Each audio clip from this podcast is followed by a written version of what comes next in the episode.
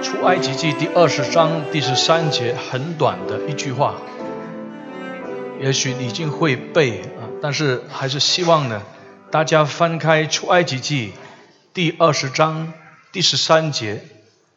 出埃及记第二十章这里记载十条诫命啊，这是上帝与以色列民立约的条文。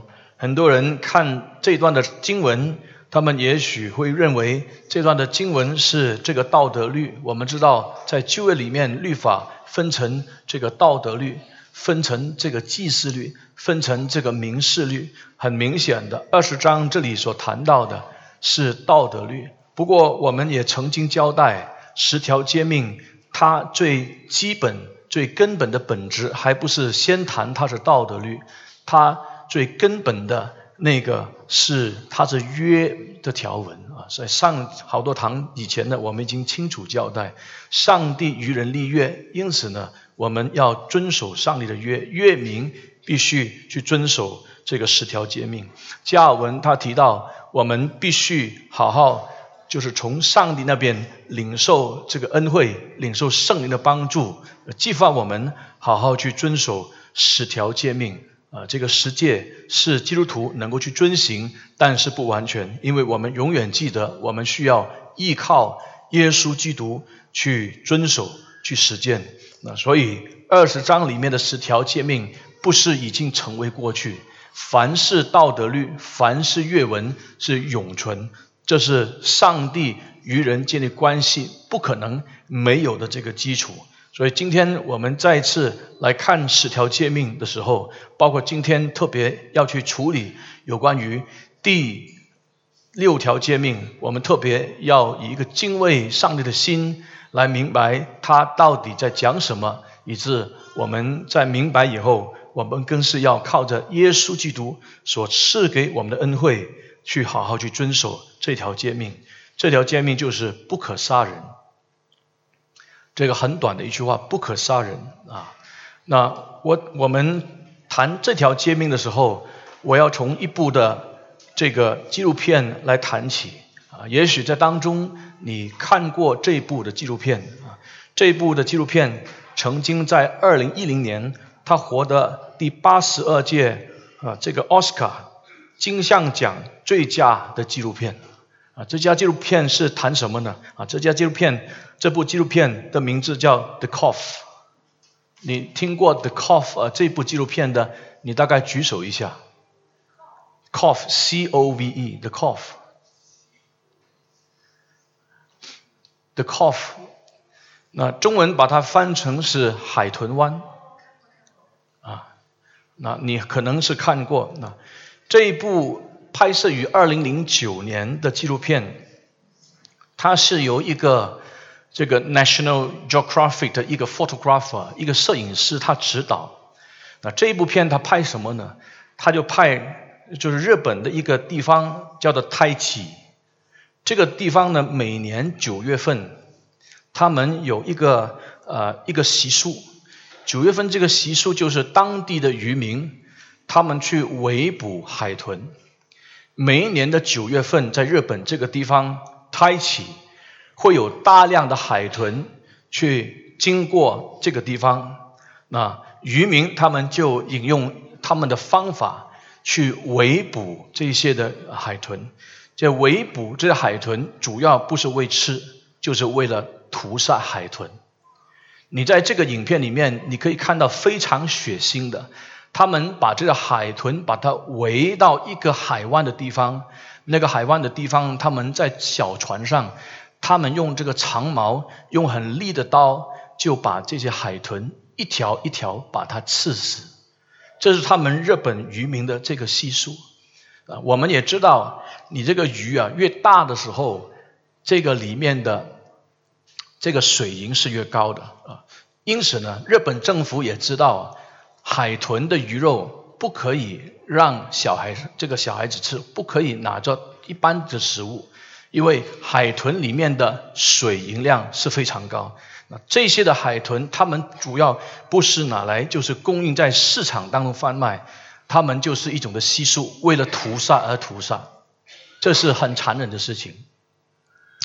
那这个导演他就秘密的啊，在经过很多很冒险的情况当中，把日本渔民在当地开启这个地方怎么样残杀海豚，把它一一的把它拍摄下来。这个场面，当他在联合国给就就是给给播播映的时候，在其他国家播映的时候，很多这些保护动物的人士，他们都流下眼泪。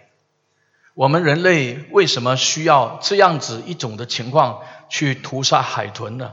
这是很不可思议的啊！那我长话短说啊，这一部的影片里面，里面他提出一句话，这是我我我很惊讶的。他说，在古代人人类的历史当中的时候，有一个古代的文明，那个是希腊。这个文明很特别，在当时他们已经是拟定了法律：如果你杀害一条海豚的话，你要赔上你的生命。这是很很很不可思议的啊！但是呢，在古代的这个希腊里面，政府定下法律，你残杀。一条的海豚，你就要赔上你的生命啊！我们今天说啊，就是杀人就要偿命，但是在古代，他们杀害海豚的时候，他们是要偿偿胜，就是承上他们的生命。那那换句话说，我们就可以看到这部纪录片里面，他这句话让我们可以想象，古希腊的文明里面，他们把海豚。看成是很特别的一种动物。如果你很爱动物，你大概可以理解，动物这个排行榜所谓叫的聪明的动物里面，你认为第一是什么？你千万不要告诉我是人啊，人不是动物啊，我们人不是动物。但是如果你在动物的排行榜，你认为动物最聪明的是哪哪一种动物？我好多年前在《新洲日报》，我看到这个动物聪明的排行榜，第一最聪明的就是海豚，第二种动物排行在海豚之下的，你猜是什么？对，第二是猪。所以你如果说这笨猪笨猪，这是侮辱它啊！原来猪呢，在动物界里面。它的所所谓所谓，就是按照报纸那个说法，它的智商是比较高的啊。但是无论如何，我们今天不是谈猪啊，我们是谈到海豚。那它是很很特别的一种动物，很灵巧，可以很多的学习啊。所以在这个呃科技在军事上，他们也引用了海豚来作为这个军事的用途啊。但是我要讲的是什么？我们可不可以说人的生命？就等同是海豚的生命。我们可不可以说人的生命可以等同就是无限量海豚的生命？我们答案是不能，因为人的生命跟海豚的生命完全有一种本质上的这个差异。当我们从圣经里面去理解人的本质的时候，我们并不是从一个进化论的角度去理解人性，我们不是从一种所谓无神论的这个角度去理解人性啊。我们看今天中国政府怎么样残残害、逼害很多的基督徒，违法人权啊，很多很恐怖的这些事情在中国大陆发生，跟他所相信的是什么有关系？他因为基本上他相信马克思主义、共产主义。背后的这个信仰的基础肯定就是无神啊，所以那当是无神的时候，他可以无法无天，根本不把人当成是人来看待。但是圣经很清楚告诉我们说，人不是动物，动物是动物，人是人，人跟动物之间不是一个量的差别，人跟动物之间是一个本质上的差异。这个本质上差异就是表示人跟动物之间永远有一个不能跨过的鸿沟。这个叫人，人是谁？人是按照上帝形象所造的人。圣经在创世纪第一章二十六节，大家都很清楚，那里提到上帝按照他的形象造人，并且造男造女。男人是上帝的形象，女人是上帝的形象。男人从本质上来说，没有比女人的本质更高，因为无论是男人，无论是女人，他们都是上帝的形象。那上帝的形象在说什么呢？上帝的形象就表明人是像上帝，人不是动物，人也不是像动物，人是像上帝，人就成为上帝的代表来管理这个世界。上帝用英文来说，他是 master，人是他的代表，人是他的 manager，人是经理，人不可能成为这个世界的主宰。当人自以为他是这个世界的主宰的时候，他就给这个世界带来很大的这个灾祸，这是一个灾难。人自己以为他是他生命的主宰，以为是这个世界的主宰，他走这条是灭亡的道路，他一定破坏世界。但是当他明白这个世界是上帝所造的。这个世界，我到底要怎么来管理？不是按照我的想法，不是按照我的意愿，乃是按照上帝的想法、上帝的意愿，按照他所启示的真理来管理这个世界，这个世界就可以美好。相反的，这个世界就是面向一个灾祸。今天很多的问题，你知道海洋垃圾的问题，一年是可能到了这个几百万吨，这很严重。这个海洋垃圾啊，今天环境污染的问题，世界各地很多环境问题，这个都是跟人他怎么样没有按照上帝在圣经的原则来去处理大自然，所产生一个非常严重的后果。但是你却可以看到呢，今天只有动物园，今天有植物园，今天没有所谓的人猿，动物不可能来管理我们，只有人管理动物，人来管理植物。我们人是那位万军之君、万主之主、万王之王的上帝所创造的人，我们是他的代表，所以你就可以看到人生命的这个尊贵性。人的价值不在于你拥有多少钱。你今天如果用钱来衡量你自己的价值，你衡量别人的价值，你就是一个错误来理解人。所以，当你看到一些没比较没有钱的人，你可能用一个比较藐视的眼光来看他，这就是得罪上帝。或者你是用学问来衡量一个人的价值，哦，他是一个 PhD，我对他十六。哦，他只不过是一个小学生，没有读过什么书，我就比较用一个藐视他的眼神来看他，这就是得罪上帝。为什么得罪上帝呢？因为你这种态度不是一个正确来看待一个人的这个态度。当你去到一个餐馆，这一些来服侍你的人，他们虽然是侍应生，但是你不可以大喊他服务员，你这样子大喊他。这是藐视人性的一种这种的这种态度。你在中国大陆，你进到餐馆的时候，你听到喊这个喊那个，因为他基本上他根本没有这个他是上帝形象的一个概念。虽然他是一个服务员，虽然他是一个侍应生，但是这个是他的职业，这不是他定他人价值的那个本本质。所以我们要清楚，虽然他是一个服务员，他是一个侍应生，我们还是尽量用礼貌来对待他，除非他没有礼貌对我们。他端食物来的时候，你跟他说谢谢啊；他给你倒茶的时候，你跟他说谢谢，因为他是上帝所形、上帝按照上帝形象所造的人，这是很尊贵的。我们今天不是从人的学问。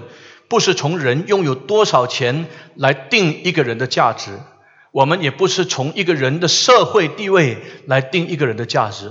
我们乃是清楚了解，一看到一个人的时候，不管他是怎么种族、什么的文化，我们都有一个自我的提醒：我跟他一样，同本质，我们都是人。我们的分别不不一样，是我是一个蒙恩得救的罪人。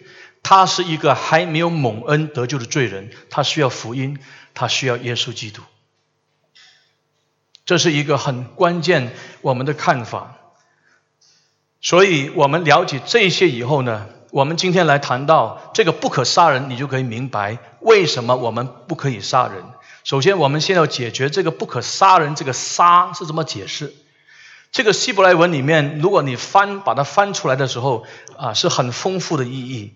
如果你看这个 King James Version，它这里就把它翻成是 “Thou shall not kill”。那如果你看这个英文的 ESV 的版本，他说 “You shall not murder”，你不能谋杀。因此呢。我们了解这个希伯来文的时候呢，我们要比较深入一点去了解，是不是凡是杀人都是不对呢？是不是凡是杀人都是得罪上帝呢？啊，好像看来不是这个解释。那如果你手上、你家里面有 Philip Graham Ryken 那本石板上的圣言，你大概可以从他的书本里面，你可以看到这个希伯来文的一些解释啊。Philip Graham Ryken 在石板上的圣言这本书里面，在一百六十四到一百六十五页里面，他提到这个呃“杀”这个字，rasa，他这里怎么解释呢？他说可以指刻意的，就是你有意图的，在盛怒下过失杀人，也可以指无意的、没有意图的，但是却是一种过失的杀人啊。这个字是很丰富的，这个字也包括什么呢？也包括就是我们对于一个人生命的那个忽视、生命的忽略，到最后引致他的死亡。比方说，一个母亲，她去这个这个菜市场买买菜啊，那么结果呢，把他孩子捆在车里面，他没有发现锁上车门，他就去买菜。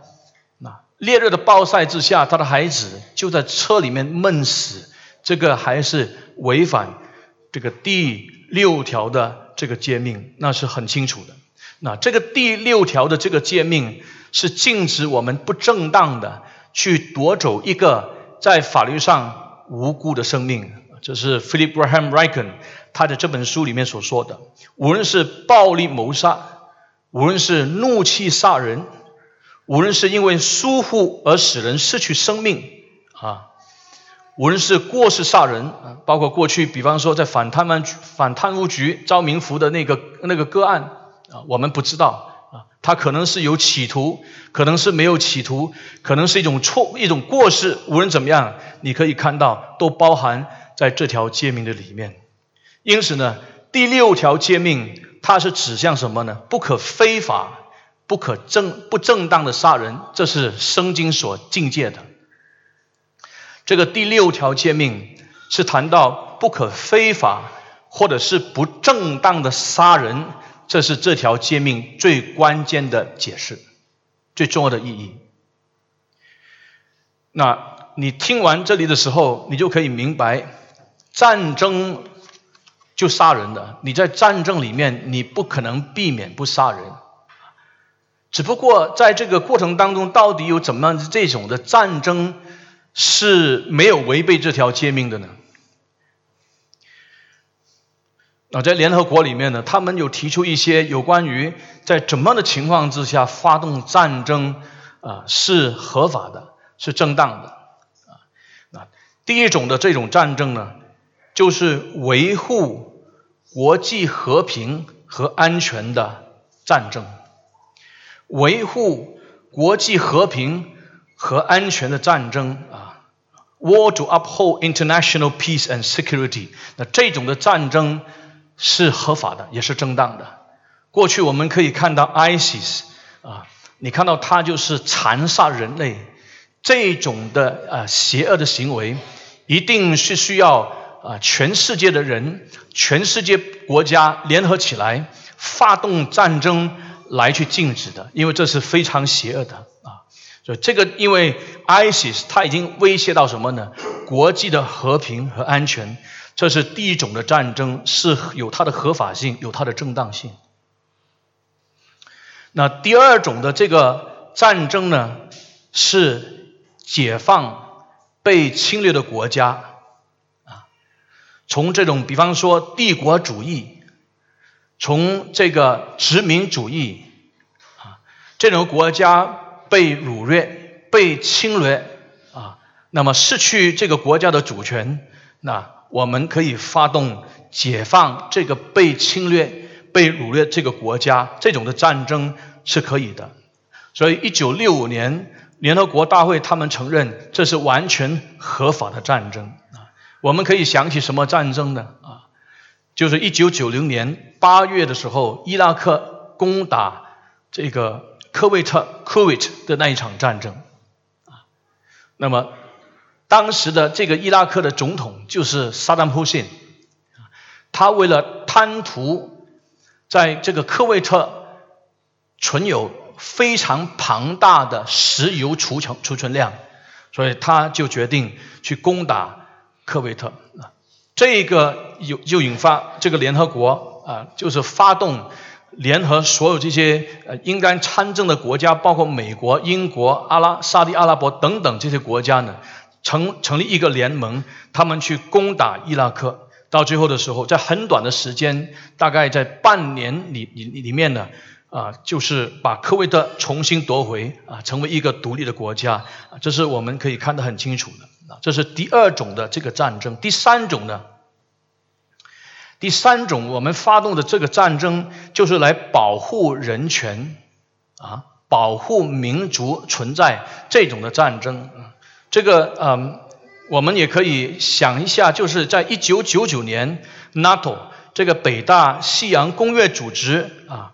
他们派军去终止了这个 Kosovo 的种族清洗，因为要维护这个民族，否则的话，因着这些啊，就是政府军来残杀这些少数民族，到最后就形成这个种族，到最后完全没有了，这是违背人权。所以第三种的战争的时候，就是表明维护人权啊是可以有它的合法性和正当性。那你听完这里的时候，你就可以明白，我们不一定要否全盘否定呃战争，不一定要看它的这个合法性和这个正当性。当然，你我都要了解每一场合法的战争，每一场所谓有正当性的战争，包括在这个一九九零年代啊，美国向这个伊拉克发动的这个战争，它背后。少不了有国家利害关系的存在，我们不否定。但是，当我们要发动一场战争的时候，我们也不能全盘否定，到底有怎么的一种情况之下可以发动，而不一定他会违背这个第六条诫命不可杀人。那今天我们知道，马来西亚已经进入一个呃改朝换代，我们政府其实在还没有成为政府以前。他们是曾经在这个竞选宣言里面，他们答应过要废除死刑。我不知道我们作为基督徒，我们赞不赞成废除死刑？我不知道你怎么看这个废除死刑？今天很多这些非政府组织啊，包括我们的人权委员会啊。主席在最近才刚刚啊，就是好几天前，一个多礼拜前，我们的这个人权委员会的主席啊安美佳，他在这个律师工会所呃发动的一场的 forum 啊这个讲座会里面呢啊，他特别啊提醒我们现在的政府一定要勇敢直前啊，不能退后，要废除死刑啊。他的解释是什么呢？他说。支持死刑、支持支持死刑者，经常以受害者家属为出发点，认为如果杀人没有偿命，就不是正义。但是他说，他认为以渐进就是永远渐进，以渐进取代死刑，犯错者同样已经受到应该有的惩罚，仍然是伸张了公义。他也强调，很多的研究已经证明，证明什么？证明死刑的存在无助于抑制或者降低谋杀案、谋杀罪案的这个发生率，而支持死刑，他说，仅仅剩下的理由就是报复的心理。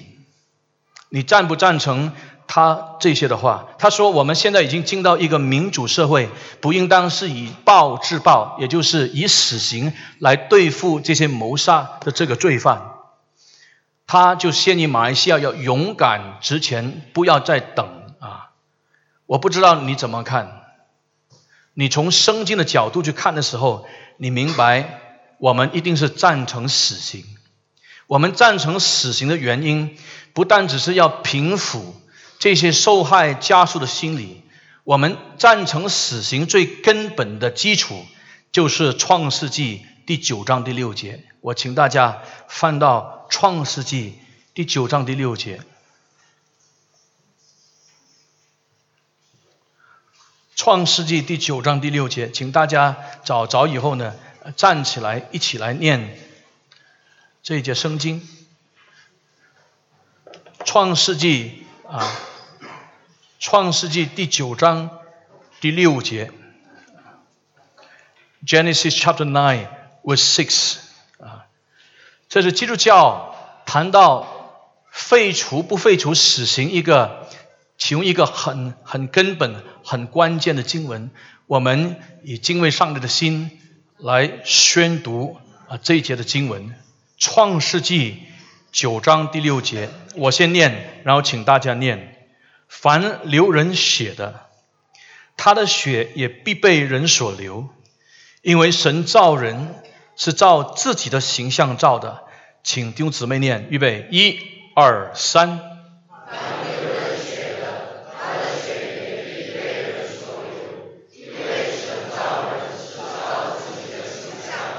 请坐。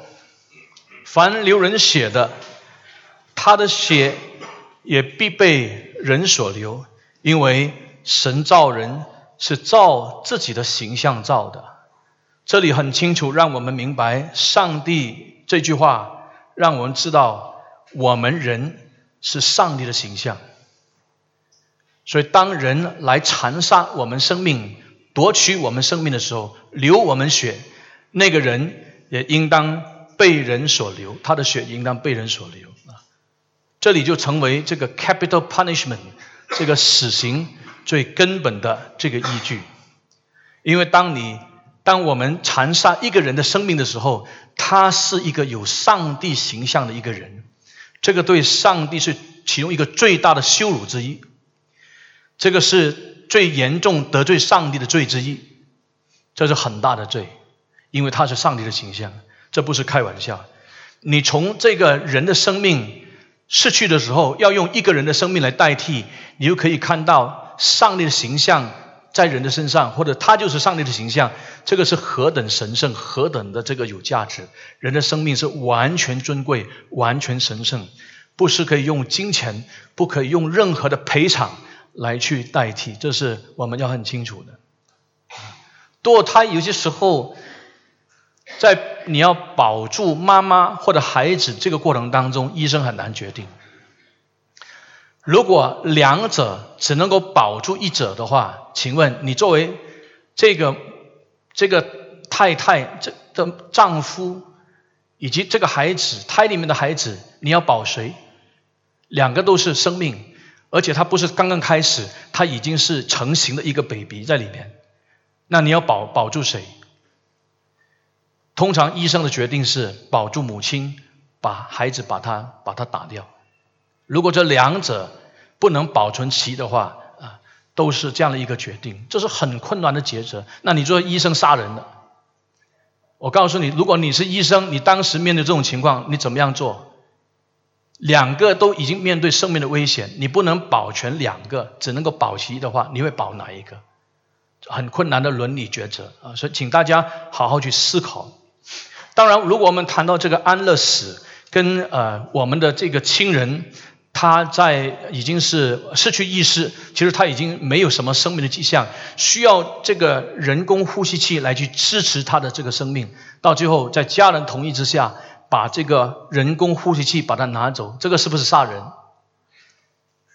这个跟前面那个安乐死是不一样的，因为这个安乐死是自己还在清醒的意识之下啊。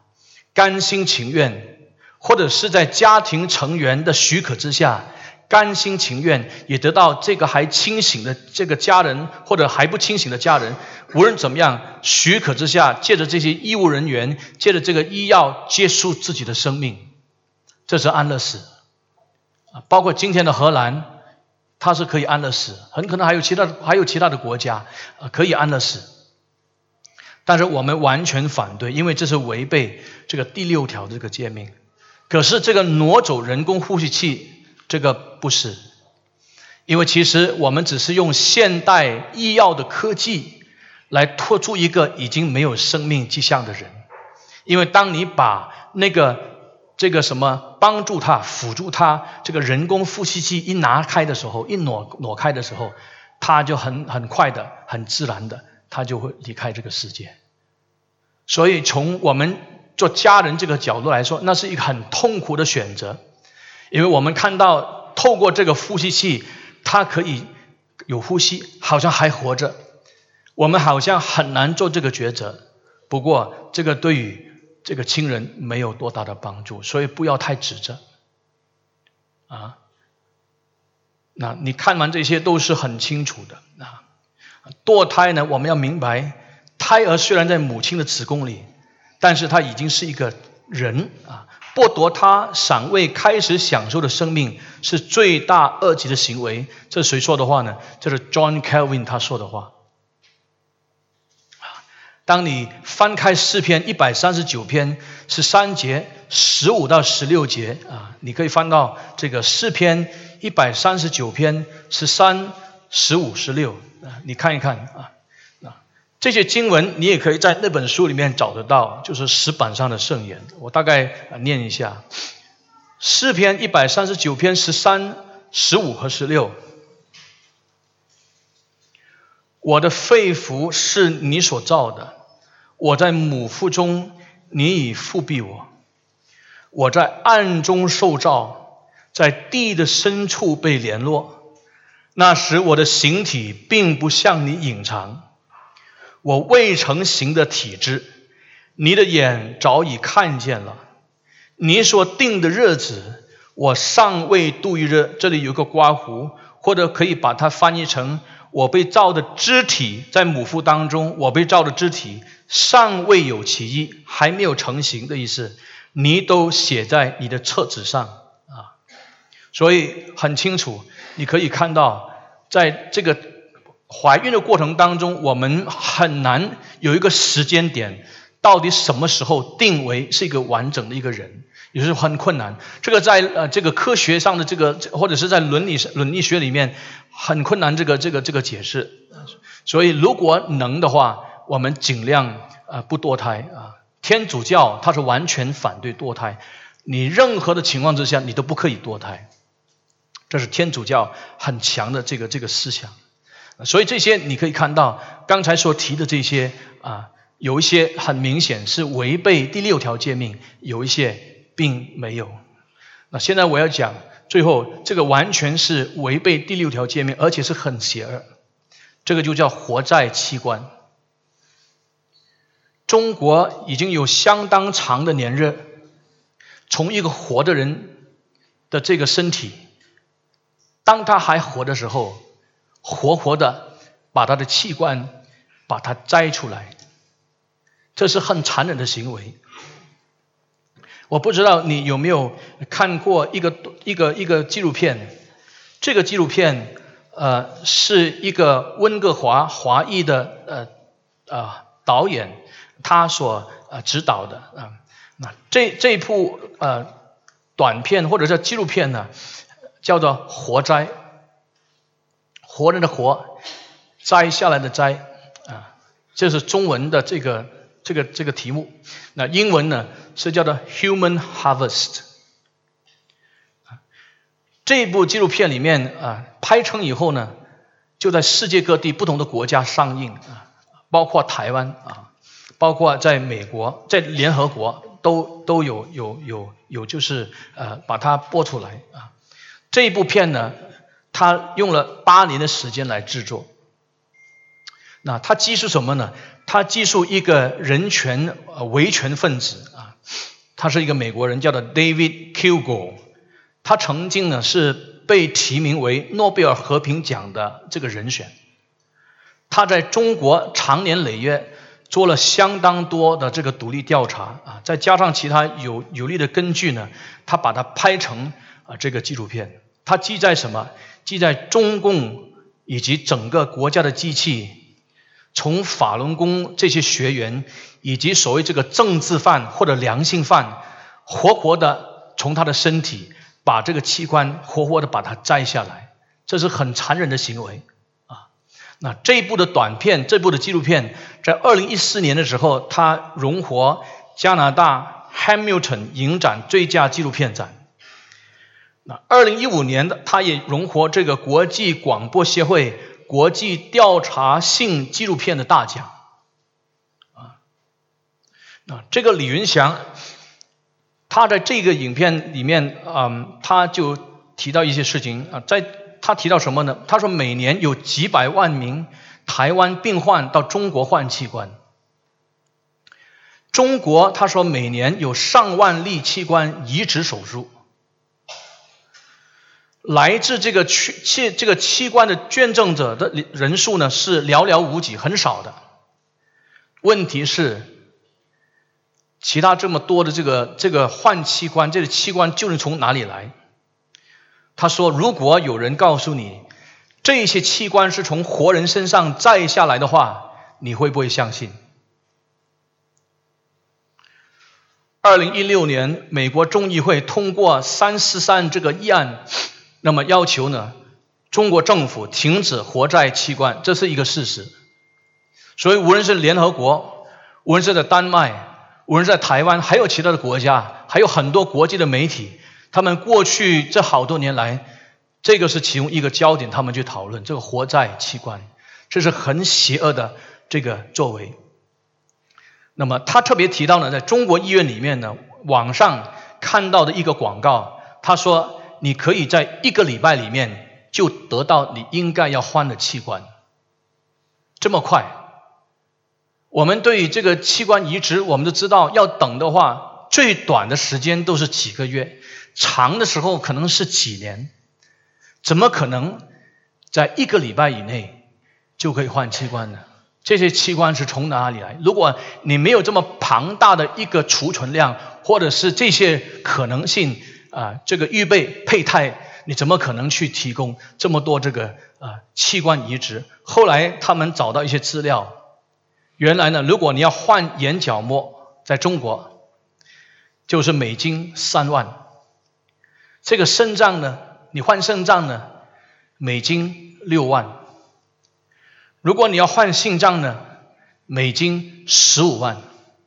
一个人的生命可能他就值这个几十万的这个美金，这是一个很庞大的这个市场。所以我们要了解，在这个短片里面。David Kilgo，他找到太多这些的证据来证明中国政府，它不是没有系统的，乃是上至中央，下到地方政府，它是一个系统性的来残杀呃这些海这个什么呢？海法法轮功，还有其他这些政治犯、良心犯，包括这个维呃维吾尔族。这是事实。然后他呃还有呢呃有些人他介绍我们看另外两本书，它里面有太多这种证据了。这两本书叫做《血腥的器官摘取》，这是第一本。另外一本是叫《国家器官》。这两本书里面有很多强而有力的这个证据，表明中国政府活摘人体器官是一个事实。这是何等大的邪恶！来到二十一世纪，竟然有这么邪恶、有这么野蛮的这种行为。但是你进到中国，媒体这个是不开放的，完全的这个封，这个怎么封住？一般的人民没有办法知道这些很可怕的事情。亲爱的弟兄姊妹，我们看到这些发生在世界各地这些的事情。我们心里面是感到非常非常大的这个战兢。那我们会不会犯这个第六条诫命呢？我们会不会犯呢？我们同样犯这个第六条诫命。我们有没有杀人？好像看来没有。可是你不要忘记，当我们谈到这个第六条诫命的时候，它不单是谈一个外在的行为，它也是谈一个内在的动机。当我们解释这个十条诫命的原则之一，就是十诫它不纯粹只是谈一个外在的一个行为，十诫它其实也是谈到一个内在的动机、内在的层面。当你看新月圣经马太福音第五章的时候，耶稣说什么？五章的二十一和二十二节，耶稣说：“你们听见由吩咐古人的话说，不可杀人，又说凡杀人的难免受审判。”第二十二节，只是我告诉你们，凡向弟兄动怒的，难免受审判。有古卷在凡字下。添无缘无故的五个字，就是无缘无故向弟兄动怒的，难免受审判；凡骂弟兄是拉家的，难免工会的审断；凡骂弟兄是魔力的，难免地狱的火。这是什么呢？这是一种愤怒、羞辱的这个状态当中呢，来去讲述一个侮辱别人的话。这是谈到动机的问题。请问，耶稣在这里提到，你们听见由吩咐古人的话说，这个古人是不是指旧约呢？弟兄姊妹，如果你把它解释成旧约的话，那意思是不是耶稣基督对旧约是一个反对的一个态度呢？耶稣怎么可能反对旧约？因为旧约圣经和新约圣经都是同样一位主所启示的，它不可能是前后矛盾。这里古人的话是指。犹太拉比他们解释旧约圣经的传统，这个叫古人，而不是指旧约。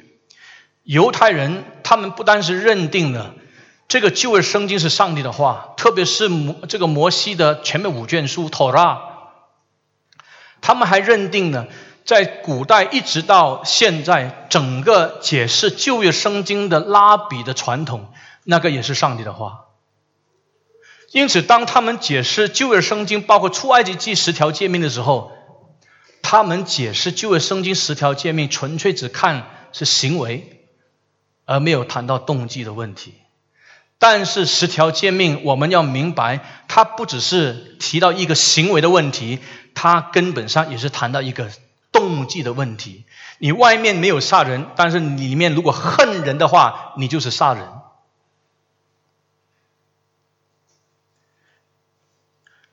你看这个十条诫命第十条，那你说什么？不可什么？不可贪恋人的房屋。这个不是跟第八第八条诫命是有有那个 overlap，它不是。这个第第十条诫命是谈一个你不可贪恋，那是什么？那是一个动机的问题。第十条诫命就解释了上面九条诫命，你不能纯粹从这个行为上去看，你也要从动机这个层面去看。这个叫做动机伦理。基督教的伦理不是行为伦理，基督教的伦理永远是动机伦理，那是很清楚的。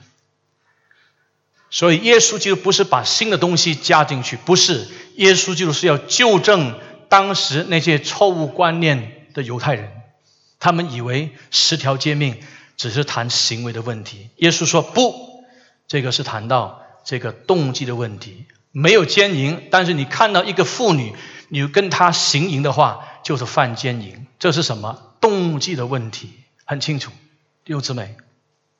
那我们再看一处的圣经，就是约翰一书三章十四和十五节。我请大家翻开这一处的经文来看。我们再一次站起来，来宣读圣经的话，是上帝的话。我希望我们不要把自己从圣经抽离出来，因为圣经这句话应当是对我们所说的话。如果我们把自己从圣经抽离出来的话，我们是得罪上帝的。我告诉你，包括我在内，没有一个人。不犯十条诫命，每一条都犯，包括这一条，没有一个人不犯，每个人都犯，继续再犯。如果我们不是蒙耶稣基督救赎和赦免的话，我们是不可能站在这位完全公义的上帝面前。我们一起来宣读《约翰一书》第三章第十四和十五节。预备，一、二，念。我们因为爱弟兄，就晓得是已经出死入生了。没有爱心的，仍住在死中。凡恨他弟兄的，就是杀人的。你们晓得，凡杀人的，没有永生存在他里面。请坐。当没有杀人以前，可能心里面充满许多的愤恨。这个愤恨啊，就形成我们谋杀一个人一个很很重要的动机。阿坦图要被谋杀。请问动机在哪里？那两个警察根本不认识这个人，跟他有什么利害关系？以致到最后的时候要把他干掉，而且枪杀他之后，还要用这个国防部里面的 C4 的炸弹把他炸毁，把他的尸体把他完全炸炸毁。那为什么？这是很不寻常的事情。请问动机在哪里？愤恨是其中一个很重要的动机，还有什么呢？可能还有嫉妒啊，可能是如果给他发现我的这个问题的时候，我就完全死，不是你死就是我活，永远他里面有一个动机，以致到最后一定要产生这个杀人这个行动。但是圣经很清楚告诉我们，恨人就是杀人，凡恨弟兄的就是杀人的。亲爱的弟兄姊妹，我们要特别注意，我们里面对弟兄姊妹。有没有愤恨？如果我们心里面有愤恨，亲爱的弟兄姊妹，我们就是杀人的。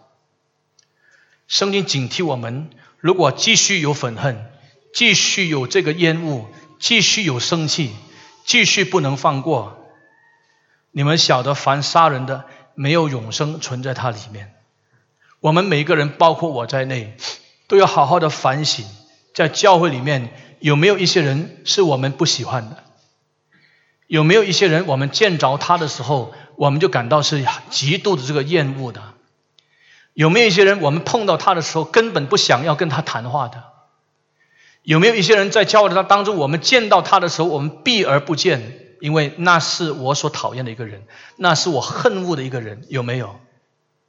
如果我们有这样的态度的话，亲爱的弟兄姊妹，我们就是杀人。而且这样呢，也警惕我们这些羞辱人的话、毁谤人的话、人身攻击的话、贬低人的话、藐视人的话、辱骂人的话、仇视人的话，这一些都是伤害人生命的话、伤害人心灵的话。我们是杀人，我们都是杀人犯。我们没有比那些坐在监牢里面已经被判死刑的人来的更好。弟兄姊妹，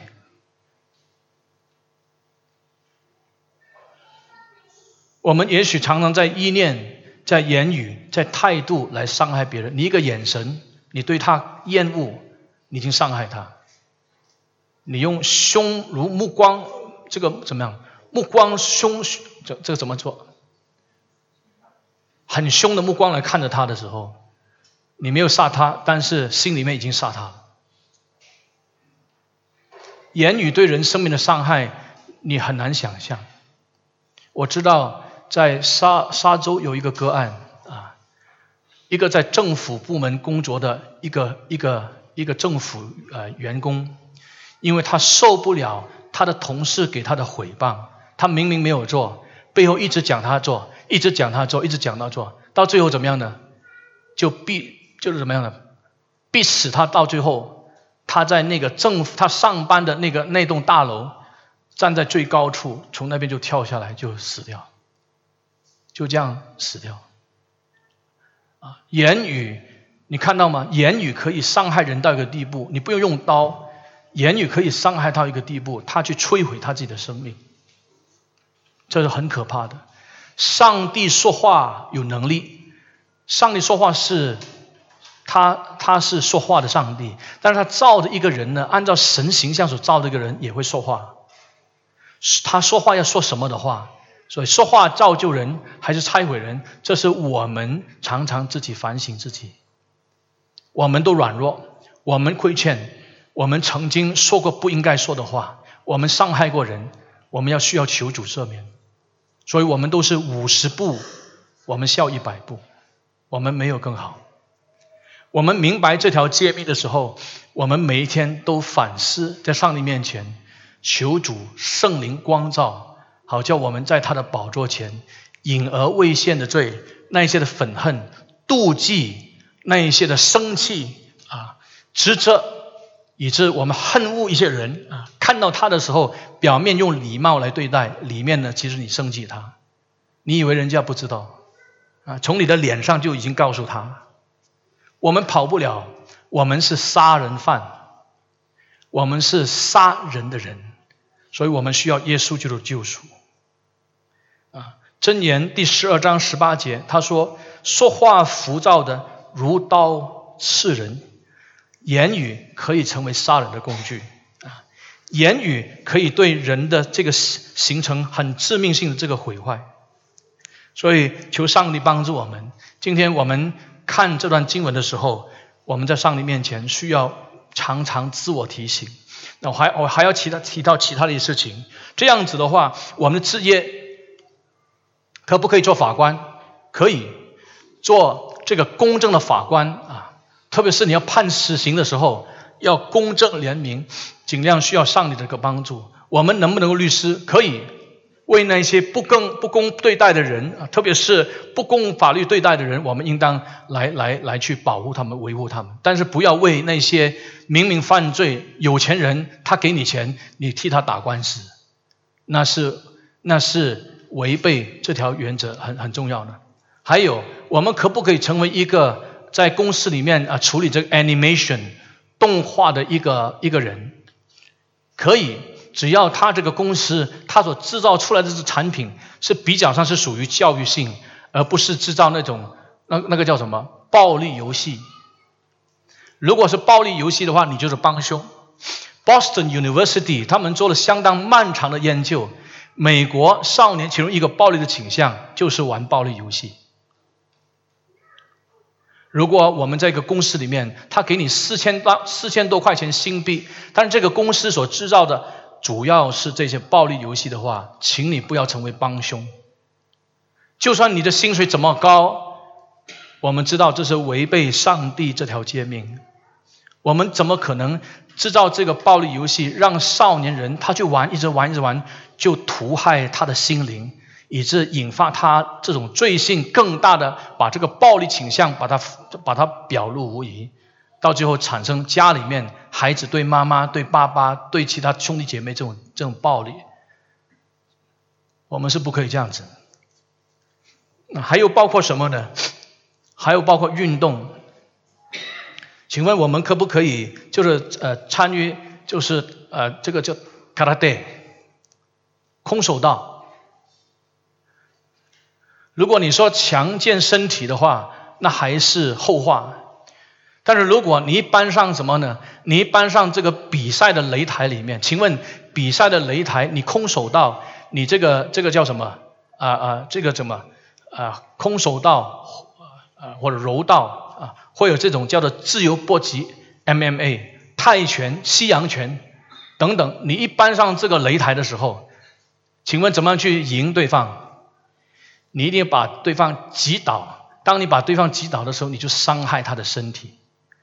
这个第六条诫命不单只是说你你你就是把他的生命夺去，这里延伸出来的时候呢，也是指我们不可以去伤害别人的生命，不可以伤害别人的身体。我以前在槟城浸信会神学院读书的时候，有一个同学，他是印度人，他是黑带高手，啊。拿过很多的冠军，他说他们训练的时候呢，只有一个目标要赢。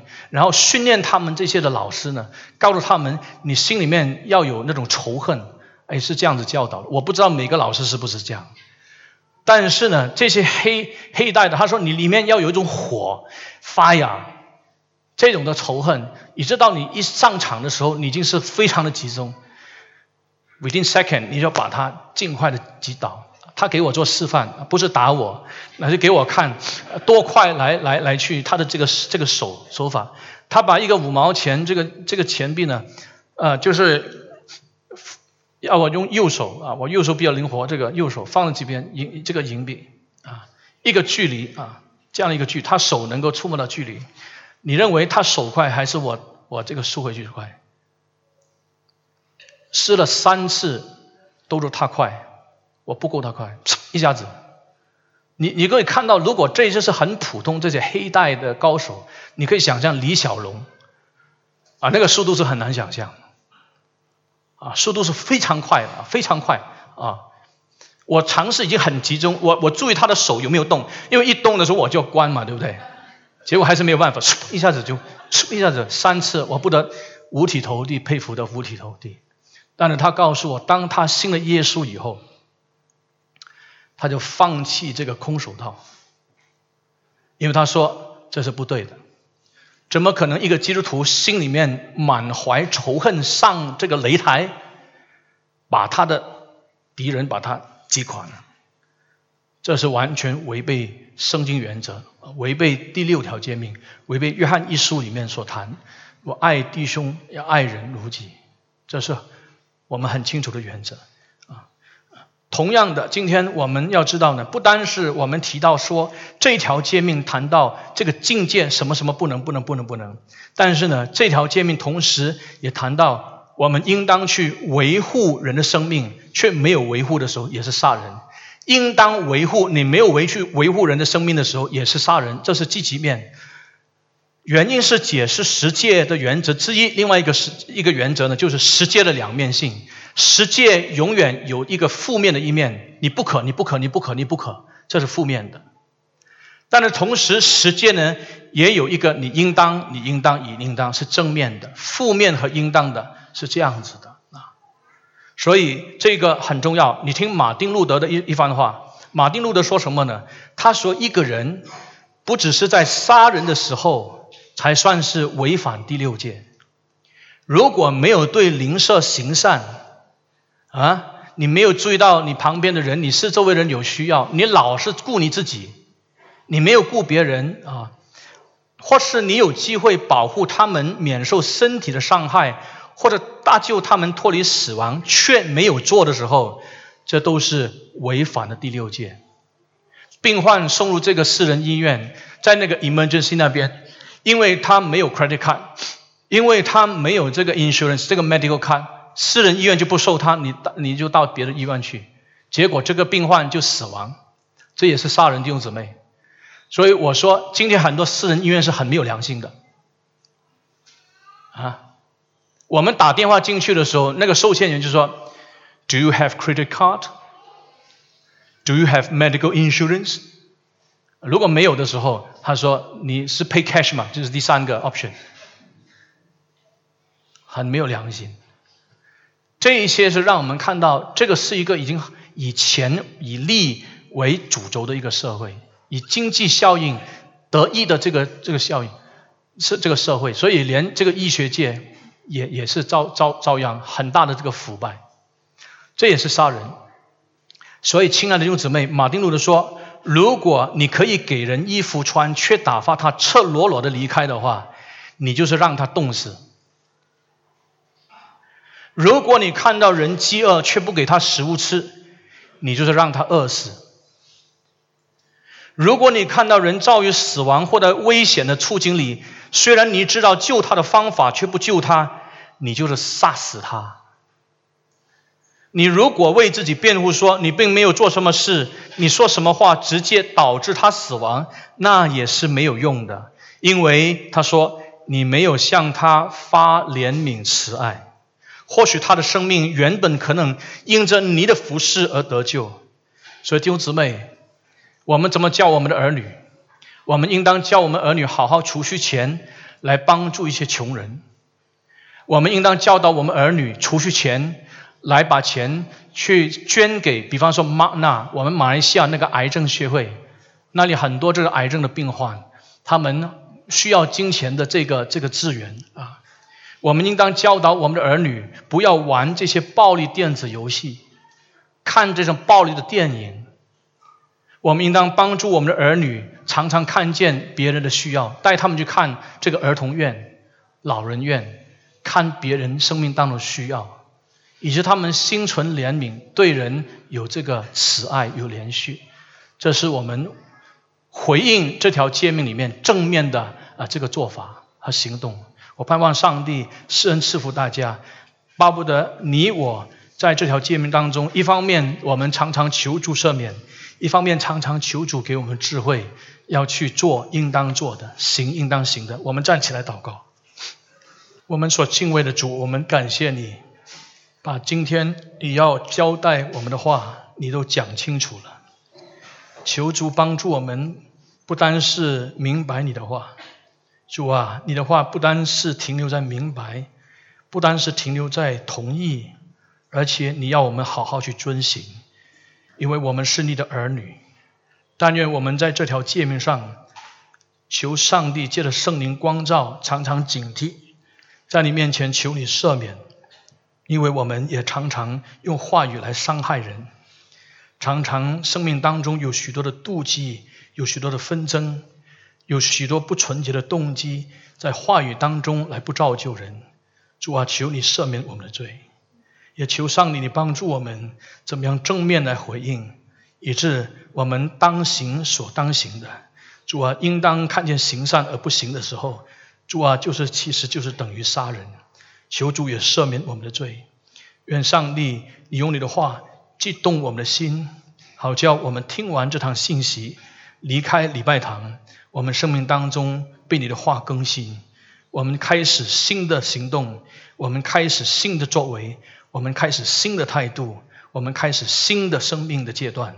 感谢上帝，你的恩在我们身上。感谢你垂听我们的祷告，奉耶稣基督得胜的名祈求，阿门。